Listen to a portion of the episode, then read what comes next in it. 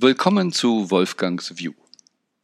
Heute mit Reflexionen über das Jubiläum, 50. Podcast, über Staatssysteme, Gewohnheiten und eine besondere Meditation zu Problemlösungen. Tja, 50. Podcast ist ja schon ein kleines Jubiläum wert. Ich weiß noch, als man mir sagte, man müsste heute sowas machen, man sollte das auch tun, so zu kommunizieren, Ideen in die Welt zu bringen. Ach, wie soll ich denn das jede Woche machen? Ich habe doch so schon genug zu tun. Und siehe da, plötzlich ist es der 50., der jetzt da ist. Und ich nehme das mal zur Reflexion, auch gerade, was ich eben sagte, ach, wie soll ich das denn schaffen? Bisher habe ich doch anders gelebt. Es geht darum, jetzt ist der Podcast für mich zur Gewohnheit geworden und vorher sagte ich, aufgrund anderer Gewohnheiten, ich kann das jetzt nicht einfach so machen. Und Gewohnheiten sind gut, wenn sie der Erleichterung dienen, weil etwas im Unterbewusstsein ist, weil man es automatisch macht und nicht zu so sehr drüber nachdenken muss. Und wenn sie uns auf die Zukunft gut vorbereiten. Gewohnheiten sind jedoch oft von Nachteil, weil wir Dinge tun, die einfach so gewohnt sind, aber vielleicht nicht mehr zeitgemäß sind. Das, was wir an Gewohnheiten heute haben, ist ja gestern, vorgestern, jedenfalls manchmal sogar vor langer Zeit in unserem System etabliert. Nun, auf dem individuellen Level ist das uns heute ja schon recht gegenwärtig. Wir reden von Glaubenssätzen und Paradigmenwechsel und so weiter. Und manchmal auch über unser Selbstbild, das wir kreiert haben vor einiger Zeit und uns so schwer tun, es zu ändern. Aber es gilt genauso für Unternehmen. Nehmen wir mal in Deutschland die Autoindustrie, wie schwer sie sich tut, das, was sie aufgebaut hat, wie sie Autos sieht, ähm, zu verändern. Denn es geht doch eigentlich nicht um eine Autoindustrie, sondern um eine Mobilitätsindustrie. Wie werden Menschen transportiert? Und es ist doch eigentlich schräg, um einen 70, 80, 90 oder sogar 100 Kilo Menschen zu transportieren, etwas zu kreieren mit so einer Ökobilanz, das zwei Tonnen wiegt. Und was jeder fährt da alleine. Dass noch aus Amerika kommen muss und uns zeigen muss, wie man Elektroautos implementiert in den Markt. Also vieles ist in der Industrie Vergangenheit und wir wollen das Alte bewahren. Wer kennt nicht diesen Spruch? Das haben wir hier noch nie so gemacht. Oder das wurde schon immer so gemacht, hat sich bewährt, bleiben wir dabei. Und so halten wir alte Strukturen aufrecht. Und wir sehen es gerade in den politischen Diskussionen bei Parteien und vielen anderen Bereichen, dass es nicht nur in Unternehmen geht, sondern auch in den Staat hinein wirkt. Ich sagte ja Kaiserland. Wir haben immer noch historisch das Energiefeld Kaiserland, was bedeutet, die da oben machen was, müssen sich nie richtig rechtfertigen, die da unten haben zu folgen. Und es gibt keine Volksdiener, sondern Staatsdiener. Wir haben ein Bruttoinlandsprodukt, was gut ist für den Staat, wenn er sich verschulden will, weil er da solche Spielregeln hat, was aber in vieler Hinsicht eine Katastrophe ist, wenn man sich die Qualität der Geschäfte anschaut, welchen Schaden da den Bürgern gemacht wird. Ähm, mein Beispiel der Etat in Hamburg für die Stadt Hamburg behinderte vor 20 Jahren 5 Millionen D-Mark Bußgelder, falsches Parken, rote Ampel und so weiter. Das war eingeplant. Da schwören die Politiker, Schaden vom Volk abzuwenden und dann fordern sie das Volk auf, wir brauchen eure Bußgelder, wir brauchen euer Fehlverhalten. Und 2017 waren es nicht mehr 5 Millionen D-Mark, sondern waren es schon über 20 Millionen Euro. Und es wird immer schwerer, auf dieses Fehlverhalten zu verzichten. Und dann hat die EU sogar beschlossen, ab September 2017 kriminelle Leistungen, kriminelle Leistungen dazu zu zählen. Ist das nicht ein Wahnsinn? Wir wollen kriminelle Leistungen werten, damit wir uns dagegen verschulden können. Aber auch andere einfache Dinge, die uns oft täglich begegnen, die Bürokratie. Gerade jüngst sah ich einen Bericht in einer Fernsehsendung, wie manche Firmen nicht wachsen können, nicht Umsatz machen können, weil sie keine Mitarbeiter in Deutschland bekommen, keine Auszubildenden bekommen. Und wenn sie jemand aus dem Ausland dafür haben wollen, es Monate dauert, bis man vielleicht den Antrag stellen darf. In einem Fall war es schon zweieinhalb Jahre und da wurde noch immer nicht darüber entschieden. Und jemand fragte, ich kann das nicht verstehen, warum machen die das so? Weil es eine historische Entwicklung ist. Es sind die Gewohnheiten. Es ist noch Staatsdiener, nicht Volksdiener. Es ist noch nicht verstanden, wie wichtig eben andere Geschwindigkeiten, wie wichtig die Stärkung des Individuums oder der Unternehmen sind von Staatswegen. Aber das war nicht die Aufgabe des Kaisers, die Individuen und die Firmen zu stärken, sondern es war immer schon in der Historie genau das Umgekehrte. Es ging darum, den Kaiser zu stärken. Nun, theoretisch ist das seit Jahrhundert Jahren in Deutschland vorbei, aber die Strukturen, die Felder sind noch so, es sind nur ein paar Titel anders. Aber wir haben gerade jüngst ja auch mit ähm, der Türkei, mit dem Herrn Erdogan ja auch gesehen, dass es da plötzlich doch noch einen Paragraphen gab, wie man eben auch ausländische Oberhäupter eben zu schützen hat. Ein alter Kaiserparagraph wurde da noch aktuell genutzt. Das sind noch viele Dinge, und da will ich heute aber nicht zu sehr rein.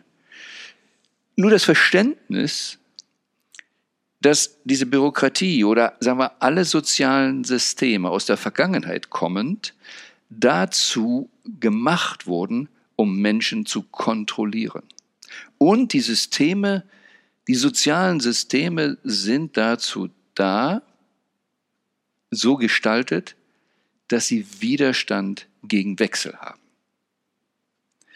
Dass man immer versucht, das Alte oder bestenfalls den Status quo zu bewahren.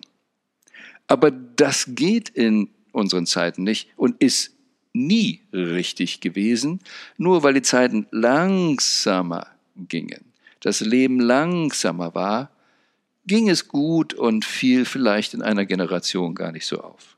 Aber heute ändert sich in einer Generation so viel, weil die Generation länger ist, wir länger leben und wir eine Geschwindigkeit durch Technologie haben, dass sich unser Leben so sehr ändert. Das heißt, wenn wir nicht mitgehen, und so sagte ja schon mal ein bekannter Mann, wenn wir nicht mit der Zeit gehen, dann gehen wir halt mit der Zeit.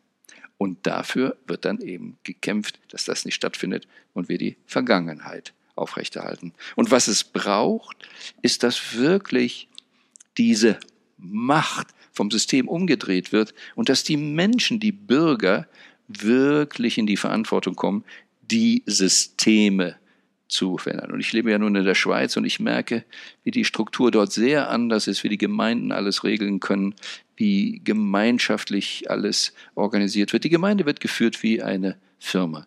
Die Bürger legen ein Etat fest, die Bürger legen den Etat fest, stimmen gemeinsam ab und dann gibt es jemanden, der dafür zuständig ist, diesen Bürgerwillen über das Jahr umzusetzen. Und am Ende dieses Jahres wird dann wieder sich getroffen und dann gibt es eine Bilanz, wie bei einer Aktionärsversammlung, und dann wird geschaut.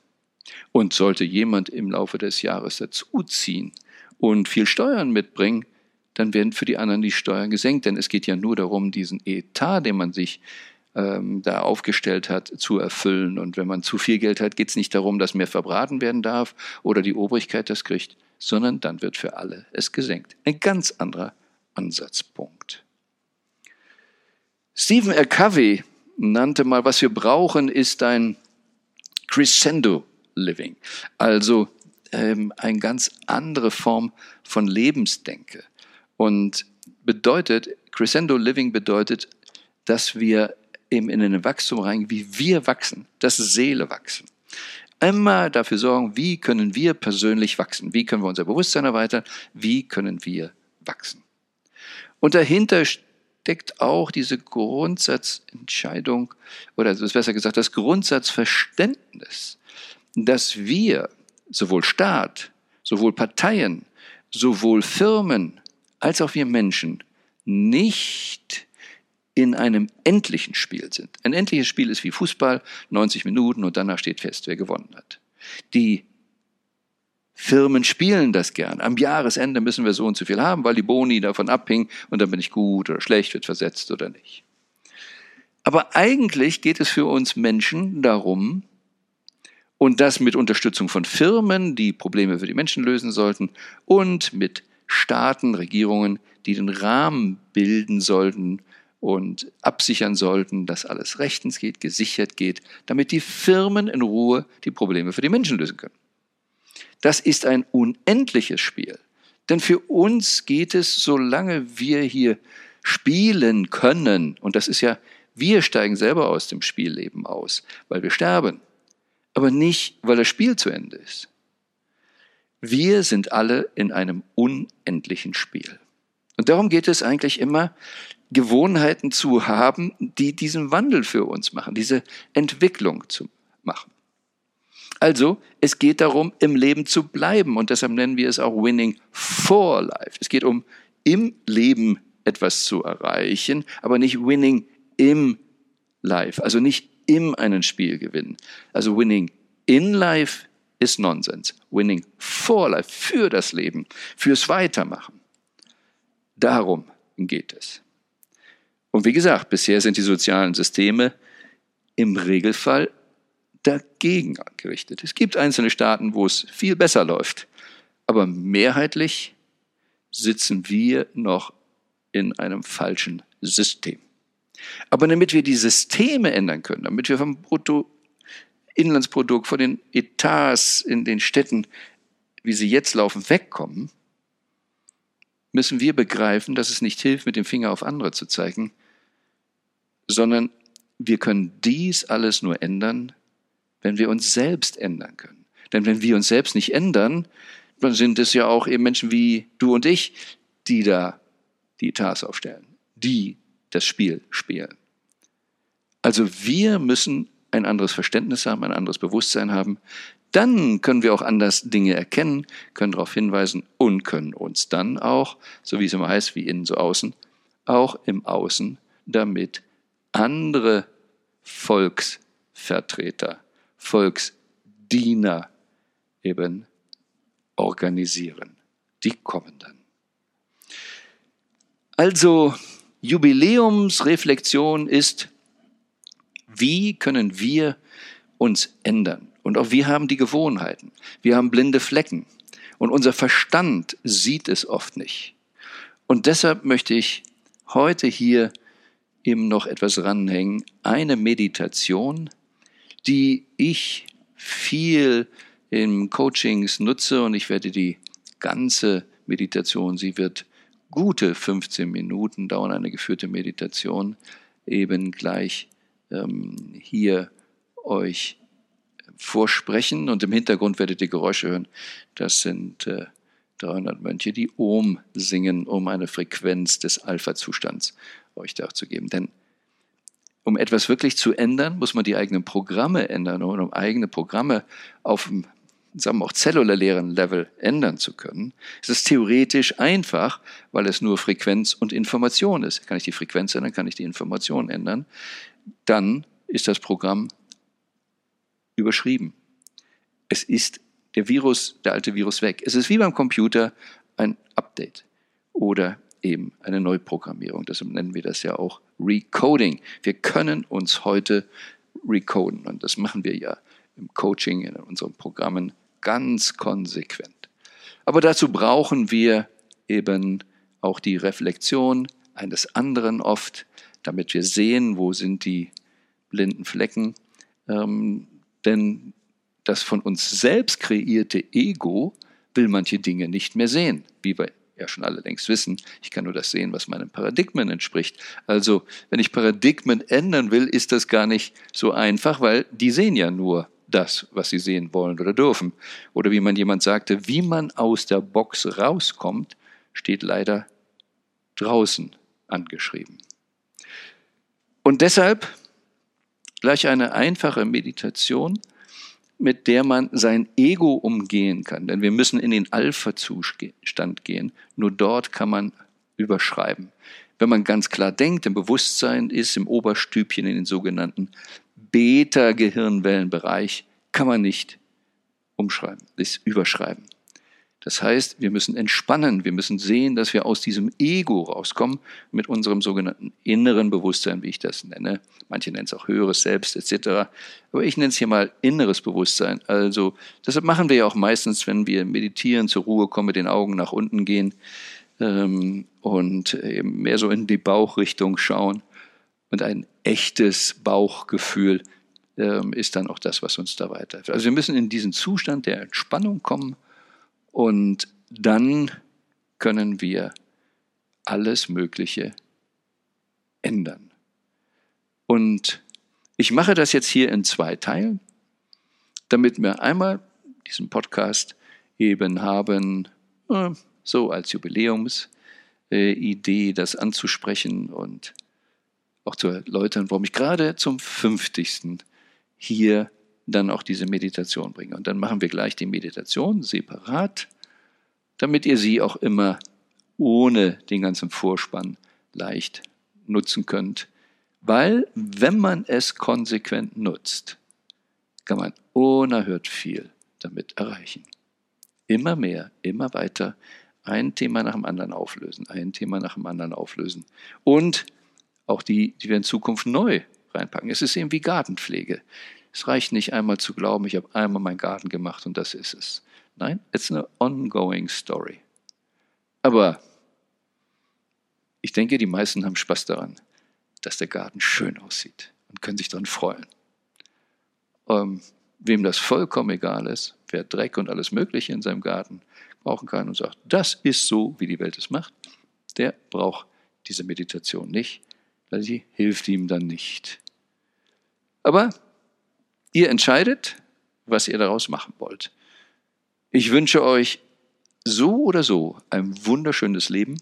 Denkt dran, es ist ein unendliches Spiel. Es geht immer darum, dass ihr lebt, dass es weitergeht. Und möglichst lange, möglichst Kraft und möglichst freudvoll.